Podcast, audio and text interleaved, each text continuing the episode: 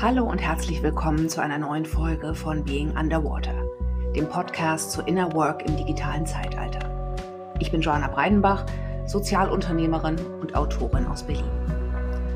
Die heutige Folge unterscheidet sich von meinem sonstigen Gesprächsformat. Anstatt mit Menschen über ihre persönlichen Inner Work-Erfahrungen zu sprechen, geht es diesmal um Corona. Vor allem darum, wie das Virus und die Maßnahmen rund um die Pandemie unsere Gesellschaft spalten. Oder vielmehr eine vorhandene Spaltung überdeutlich sichtbar machen. Aber mehr dazu später. Die Idee dieser Reflexion entstand in einem Retreat, und zwar mit dem spirituellen Lehrer Thomas Hübel. Was mich an Thomas Arbeit besonders fasziniert, ist, dass er die Erforschung von mystischen Prinzipien mit einer sehr wirksamen therapeutischen Praxis verbindet. In der Retreat-Woche, von der ich hier berichten möchte, kamen über 400 Menschen aus der ganzen Welt zusammen. Online auf Zoom. Viele der Teilnehmer sind wie ich langjährige Schüler von Thomas. Doch in den letzten zwei Jahren war immer deutlicher geworden, dass Corona das Gruppenfeld spaltet. Während der letzten Präsenzwoche, einem Schweigeretreat in Holland im Herbst 2021, blieben zahlreiche Schüler der Gruppe fern. Auch deshalb, weil sie mit den Vorsichtsmaßnahmen rund um Corona nicht einverstanden waren. Und auch in Online-Retreats kam es immer wieder auf das Thema zurück und zu Konflikten. Für mich waren dies eine der wenigen persönlichen Begegnungen mit Impfgegnern. Denn mein eigenes Umfeld besteht hauptsächlich aus Menschen, die Impfungen als probates Mittel gegen die Pandemie ansehen. Dabei bin ich nicht naiv. Mir ist klar, dass viel mehr Geld für Forschung im schulmedizinischen Bereich ausgegeben wird und wir deshalb weniger über alternative Methoden wissen. Gerade in diesen Tagen tauchen Erhebungen von Krankenkassen auf, dass die Anzahl der Impfschäden deutlich größer zu sein scheint als bisher angenommen. Ich weiß auch aus Berichten von befreundeten Wissenschaftlern, dass sie es schwer hatten, kritische und sei es auch nur differenzierende Perspektiven in den Medien zu platzieren. Ebenso bin ich davon überzeugt, dass unser politisches System hoffnungslos inadäquat ist und dringend ein Update benötigt. Zugleich gehe ich nicht davon aus, dass repräsentative Covid-Studien manipuliert sind und deutsche Politiker dunkle Machenschaften verfolgen, um uns unserer Freiheit zu berauben, sondern dass viele ernsthaft versuchen, sinnvolle Arbeit zu leisten.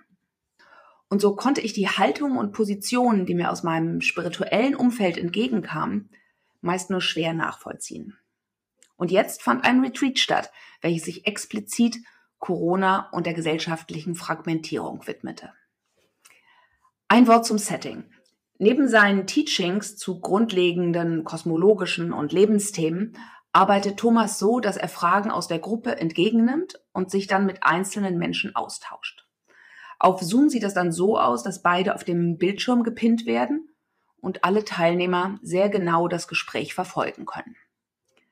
Gleich am ersten Tag meldeten sich eine Reihe von Menschen. Sie beschrieben, weshalb eine Impfung für sie nicht in Frage komme. Ihre Intuition sage ihnen, dass der Impfstoff schädlich sei. Andere teilten, stark aufgewühlt, wie sehr sie sich von einer möglichen Impfpflicht bedroht sähen.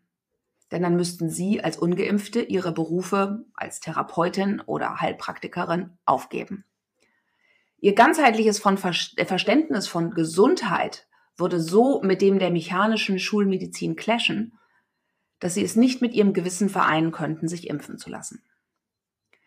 In vielen Wortmeldungen schwankte große Wut mit. Auf den Staat, die Pharmaindustrie oder die Politiker. Die da oben würden ungeimpfte zu Menschen zweiter Klasse degradieren und uns allen die Freiheitsrechte nehmen. Das Ausmaß an Misstrauen und Unterstellung erschreckte mich. Immer wieder war die Rede von undurchsichtigen Machenschaften oder von manipulierten Studien. Und vor allem war da eine tiefe Kluft wahrnehmbar zwischen denen da oben, den politischen, wirtschaftlichen und wissenschaftlichen Eliten, und uns hier unten, den machtlosen Bürgern. Wenn ich mir und diesen Stimmen aufmerksam zuhörte, bemerkte ich, wie sehr sie mich stressten. Im Laufe der Arbeit mit Thomas lernen wir sehr aufmerksam zuzuhören. Uns selbst und anderen. Und zwar nicht nur mental, sondern auch unter Einbeziehung unserer emotionalen und körperlichen Reaktionen. Und so konnte ich beobachten, wie sehr ich mich beim einfachen Zuhören verkrampfte und innerlich wand, wie ich in Gedanken abschweifte, zwischen genervtem Unverständnis und Überlegenheitsgefühlen auf der einen Seite, aber auch Anteilnahme oszillierte, weil einzelne Menschen ganz offenbar total gestresst und in der Panikzone waren. Mein Nervensystem entspannte sich immer dann, wenn ein Teilnehmer meine Perspektive einbrachte. Eine junge amerikanische Ärztin schilderte ziemlich verzweifelt die Situation in ihrem Krankenhaus. Sie teilte, wie unheimlich traurig und hilflos sie sich fühlte, angesichts der vielen Menschen, die sie unnötig hatte sterben sehen, weil sie nicht geimpft waren. Sie sei wütend, wenn man sie und ihre Kolleginnen, die rund um die Uhr arbeiteten, als Gehilfen der bösen Pharmaindustrie betitelte. Und sie beschrieb zugleich ihre eigene Ambivalenz, denn sie war nicht nur Schulmedizinerin, sondern auch ausgebildete Osteopathin und hatte damit auch einen Fuß in der Alternativmedizin und konnte andere Perspektiven durchaus nachvollziehen. Wenn Thomas mit den Teilnehmern sprach, begleitete er jeden genau an die Stelle in ihm oder ihr, an der die großen Emotionen saßen. Gefühle von überwältigender Angst oder tiefe Misstrauen. Es war faszinierend zu sehen, wie es in den meisten Fällen eigentlich nicht um das Virus, Impfen oder Freiheit ging, sondern um andere, meist junge, also frühkindliche Gefühle, die von Corona irgendwie getriggert worden waren. Die Gespräche drehten sich dann nicht mehr um Covid, sondern um gewalttätige oder abwesende Väter.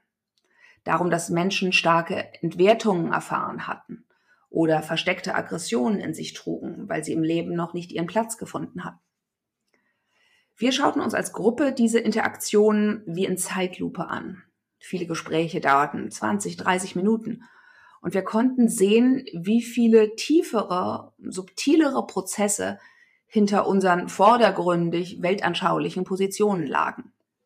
Die Intuition, die viele als Grund angaben, sich nicht impfen zu lassen, offenbarten sich meist weniger als Informationen, die sich aus einer höheren Anbindung herausspeisten, sondern als ziemlich grundständige Ängste. Nun steht im Zentrum von Thomas Hübels Arbeit die Beschäftigung mit individuellem und kollektivem Trauma.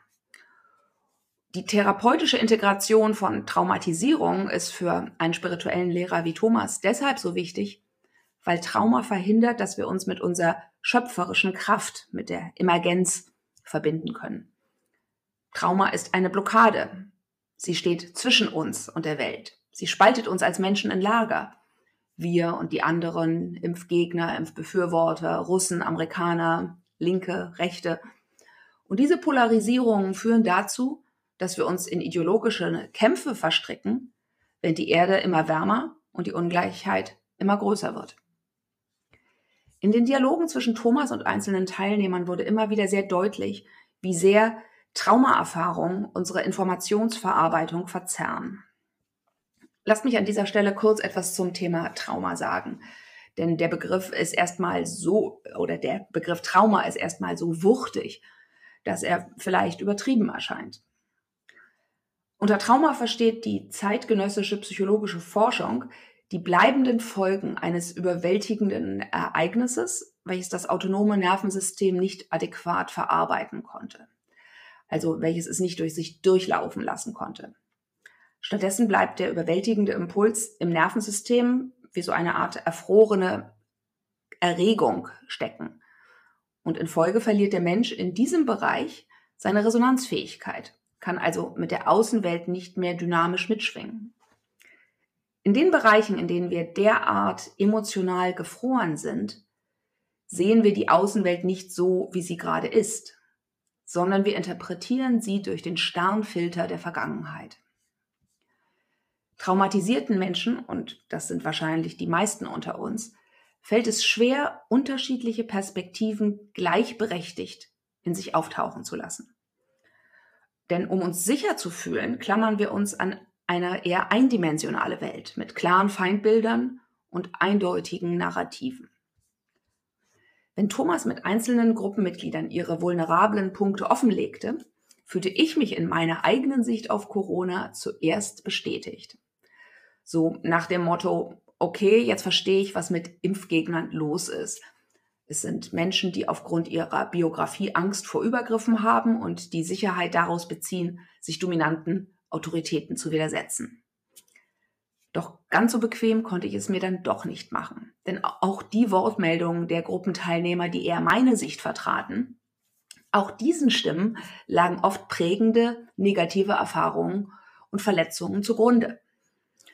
Denn im Gespräch mit Thomas wurde deutlich, dass auch für viele von uns Geimpfte es gar keine freie Wahl war, uns impfen zu lassen, sondern ebenfalls ein Automatismus. Wenn ich zum Beispiel sehr autonom veranlagt bin und es für meine emotionale Balance wichtig ist, reisen und ausgehen zu können, dann ist Nicht-Impfen keine Option. Und ich bin genauso in meiner Prägung gefangen wie ein Impfgegner. Während des Retreats bildeten wir immer wieder Kleingruppen, um unsere eigenen Muster intensiver zu erforschen. Und ich konnte sehen, wie viel Sicherheit mir rationales Wissen gibt. Und wie ich mich herausgefordert und manchmal regelrecht bedroht fühle, wenn mein Gegenüber diese mir so wichtige intellektuelle Ebene nicht ernst nimmt oder hinterfragt.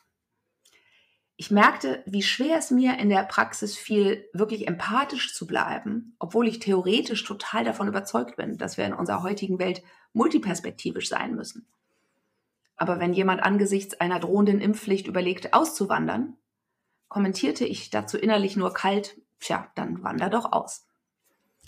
Also auch ich war mit Othering beschäftigt. Auch ich projizierte unintegrierte Teile meiner selbst, insbesondere Unsicherheit und Hilflosigkeit, auf andere. Den meisten von uns fiel es schwer, uns auf Menschen mit anderen Perspektiven primär als Menschen zu beziehen und sie als wirklich gleichwertig anzuerkennen und ihre ideologische Position als eine Sicht von vielen stehen zu lassen. Unsere Coping-Strategien waren dabei höchst unterschiedlich. Manche werteten ihr gegenüber ab, andere zogen sich eher zurück und schämten sich klar zu ihrer Haltung zu stehen. Unsere Erforschung der Corona-Situation pendelte immer zwischen zwei Ebenen. Wir bezeugten Menschen unterschied mit unterschiedlichsten Perspektiven und versuchten zugleich immer wieder auf der Metaebene zu verstehen, wie gesellschaftliche Spaltung und Polarisierung funktionieren. Also wir deckten wie unter dem Mikroskop und in Zeitlupe die psychologischen Nöte und Mechanismen auf, die dazu führen, dass wir uns in Lagern gegenüberstehen. Unverständlich und stumm oder feindlich und aggressiv. Dabei experimentierten wir auch mit unserer Wahrnehmung. Wenn wir uns rein mental auf unser Gegenüber einließen, dann standen sich meist zwei verschiedene Meinungen ziemlich unversöhnlich gegenüber. Also das heißt, es war schwer, sich überhaupt einzulassen wenn es uns dagegen gelang, unsere Gefühle und unseren Körper, die eigenen und die des anderen, jeweils wahrzunehmen, verlief der Austausch verblüffend anders. Dann fühlten wir uns selbst erstmal in uns selbst sicherer und wir konnten auch zugleich mit divergierenden Meinungen entspannter umgehen. Dann begegneten wir uns nicht als zwei, sondern dreidimensionale Wesen, die aus sehr persönlichen Prägungen heraus ihre spezifischen Meinungen vertraten. Mit jedem weiteren Tag wurde so im Retreat ein neuer Raum jenseits der Polarität von wer hat Recht und wer hat Unrecht sichtbar. Langsam traten immer mehr Grauschattierungen zutage. Eine Teilnehmerin, die Bürgerbeteiligungsverfahren durchführt, beschrieb, wie sie anfangs Politikern höchst skeptisch gegenüberstand. Im Laufe von Hunderten von persönlichen Begegnungen hatte sie jedoch ein viel differenzierteres Bild entwickelt. Und erst dieses Einlassen aufeinander hatte einen wirklich wertvollen Dialog zwischen Zivilgesellschaft und Politik möglich gemacht. Und gemeinsam hatten sie dann eine ganze Reihe von Projekten entwickelt, die unsere Demokratie partizipativer macht. Äußerungen einzelner Teilnehmer, die die andere Seite früher, also noch vor ein paar Tagen, als falsch oder manipulativ abgewertet hätte, erschienen mitunter wesentlich uneindeutiger, nämlich als eine andere Sicht der Welt. Und genauso ist es ja auch immer wieder. So kann eine Nachricht, dass das Coronavirus in einem chinesischen Labor entstanden sei, zuerst als Desinformation etikettiert werden. Ein paar Monate später wird sie zu einer Hypothese etablierter Forschung. In vielen Bereichen ist es gar nicht einfach möglich, klar zwischen Wahrheit und Fiktion zu unterscheiden. Stattdessen können wir uns eher die Frage stellen, welche Information mehr und welche weniger Komplexität beinhaltet, welche also adäquater und welche weniger so ist. Diese Haltung akzeptiert, dass wir viele Dinge noch nicht wissen und Entscheidungen aufgrund von Wahrscheinlichkeiten treffen. Sie ist offen dafür, diese Entscheidungen auch zu verändern, wenn bessere Informationen zutage kommen. Die vielen Perspektivwechsel rund um Corona führten im Retreat dazu, dass sich unsere Gruppe nach ein paar Tagen verbundener und kohärenter anfühlte. Die Atmosphäre war offener und leichter. Wir alle hatten gelernt, mehr von der Spannung auszuhalten, die fast unweigerlich entsteht, wenn sehr unterschiedliche Haltungen aufeinanderstoßen. Dadurch war viel mehr Raum zwischen uns entstanden. Jetzt konnte ich mich auch auf Menschen, die mich zu Beginn noch getriggert hatten, einlassen. Ich lernte zuzuhören und verstand besser, was hinter ihrer Haltung lag. Das bedeutete nicht, dass ich jetzt ihrer Meinung war. Aber wir konnten uns gegenseitig besser zuhören und mussten uns nicht abwerten. Im Laufe der Woche wurde sehr deutlich, dass die Spaltung unserer Gesellschaft nicht eine Folge von einem Virus ist, sondern dass das Virus ein Symptom einer bereits lange existierenden, viel größeren Fragmentierung ist.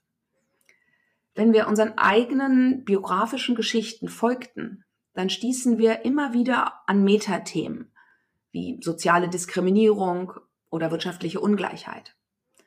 Aber ganz besonders wurde deutlich, wie die Traumatisierung durch die beiden Weltkriege und insbesondere der Nazizeit bis heute in unserem Familiensystem nachwirken und auch unser Verhältnis zu Sicherheit und Autoritäten prägen.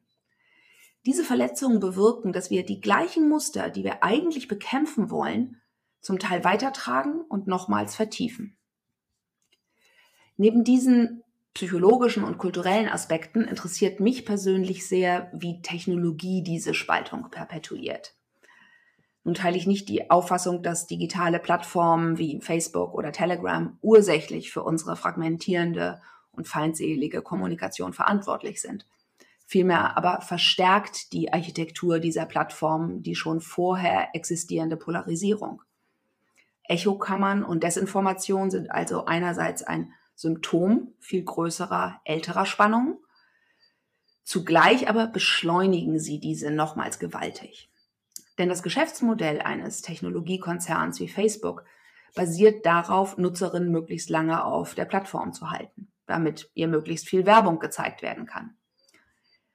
Und deshalb präsentieren die eingesetzten Algorithmen uns immer aufreizendere und damit potenziell viralere Inhalte, die unsere primitivsten psychologischen Muster ansprechen. Der ehemalige Google-Mitarbeiter und heutige Gründer des Center for Humane Technology, Tristan Harris, verwendet dafür immer ein sehr schönes Bild. Er sagt, Technologieunternehmen nutzen die Tatsache aus, dass unsere Emotionen aus der Steinzeit stammen, unsere Institutionen aus dem Mittelalter und Technologie gottähnlich ist. Auf diesem ungleichen Spielfeld fällt es Social-Media-Plattformen leicht, an die niedrigsten Instinkte in Menschen zu appellieren, uns immer tiefer ins Kaninchenloch zu führen. Unsere psychologischen Unsicherheiten treffen also auf ein exponentiell wachsendes Technologiefeld, welches spaltende Kräfte in der Gesellschaft verstärkt. Nischenmeinungen können durch Fake-Konten in individuelle Timelines gepusht werden ohne dass sich die Konsumenten bewusst sind, dass diese zum Beispiel auf von Trollfarmen aus Osteuropa gesteuert werden. Durch immer besser werdende Anwendungen im Bereich der KI werden Texte ebenso wie Bilder und Videos mittlerweile sogar vollkommen ohne menschliches Zutun generiert und überfluten dann unsere Kommunikationskanäle. Die Gefahren, die von der immer größer werdenden Kluft zwischen exponentiell wachsenden Technologiekonzernen einerseits und der weit hinterherhinkenden Politik und Zivilgesellschaft andererseits ausgeht. Diese Kluft ist meines Erachtens für unsere Freiheit und unser Wohlergehen viel bedrohlicher als die Corona-Maßnahmen der europäischen Politik. Aber in diese Richtung schaute in unserem Retreat niemand. Was bedeuten die Erfahrungen der Retreat-Woche nun für den Umgang mit Polarisierung? Rund um Covid, aber auch in Bezug auf andere Themen wie den Klimawandel. Ganz offensichtlich brauchen wir Maßnahmen, die der Polarisierung entgegenwirken. Dazu zählen auch neue Formen der Begegnung und des Inner Work. Statt uns gegenseitig emotional hochzuschaukeln, ich habe recht und du liegst falsch, erscheint es wichtig, neue Räume für Begegnung und Verständnis zu schaffen. Und diese müssen psychologisch sicher sein, langsamer und ruhiger als unser Alltagstempo. Denn nur in solchen Umgebungen können sich Menschen authentisch zeigen. Zu einer neuen Kultur gehört aber ebenso, dass Eliten, und dazu zähle ich mich auch, dass wir uns unserer eigenen Rolle selbstkritisch stellen. Denn auch wenn einige der Fakten und Perspektiven auf Corona irrlichtig sind, so ist unsere Geschichte ja zweifelsohne voller politischer Fehlentscheidungen, groß angelegter Manipulationsversuche, materieller Gier und Machtmissbräuchen. Übrigens, wer sich mit Macht und Missbrauch im 20. und frühen 21. Jahrhundert auf sehr unterhaltsame und eindrückliche Weise beschäftigen möchte, dem äh, empfehle ich die sechsteilige BBC-Serie Can't Get You Out of My Head äh, von dem Dokumentarfilmer Adam Curtis, erschienen im Herbst 2021. Dieses Retreat hat mir auf jeden Fall gezeigt, wie wichtig es ist, dass Menschen unterschiedlichster politischer Meinungen sich gemeinsam ihren Traumatisierungen stellen, sowohl den historisch kollektiven als auch den spezifisch individuellen. Erst in dem offenen, verletzlichen Raum, der sich dahinter auftut, können wir nach, nach Gemeinsamkeiten suchen. Nun hatten wir Teilnehmer am Ende des Retreats einen viel respektvolleren Umgang miteinander geschaffen. Aber wie können vergleichbare Prozesse aussehen, die nicht nur ein paar Hunderte, sondern Millionen von Menschen erreichen? Dies kann eigentlich nur gelingen, wenn eine kritische Masse von Menschen, die einen gewissen systemischen Einfluss haben, explizit defragmentierende Prinzipien in ihre Arbeit einbeziehen. Also in unseren Institutionen, in Unternehmen, Bildungseinrichtungen, Medien oder in Regulierungsvorhaben verankern. Für mich persönlich bedeutet es, dass ich mir seitdem viel genauer anschaue, wo ich überall spalte und fragmentiere, wann ich Menschen mit anderen Haltungen pauschal ablehne, mich selbst erhöhe, indem ich andere abwerte. Covid gleicht einer Abrechnung. Durch das Virus kommen all die Ungleichheiten und Spaltungen, die wir in den letzten Jahrhunderten angesammelt und irgendwie für normal erachtet haben, an die Oberfläche. Im besten Fall können wir auf der Basis dieser Baseline neue Formen des Wirtschaftens, Regierens und Miteinanderseins entwickeln, die gesünder und inklusiver sind. Inner Work ist dafür unerlässlich.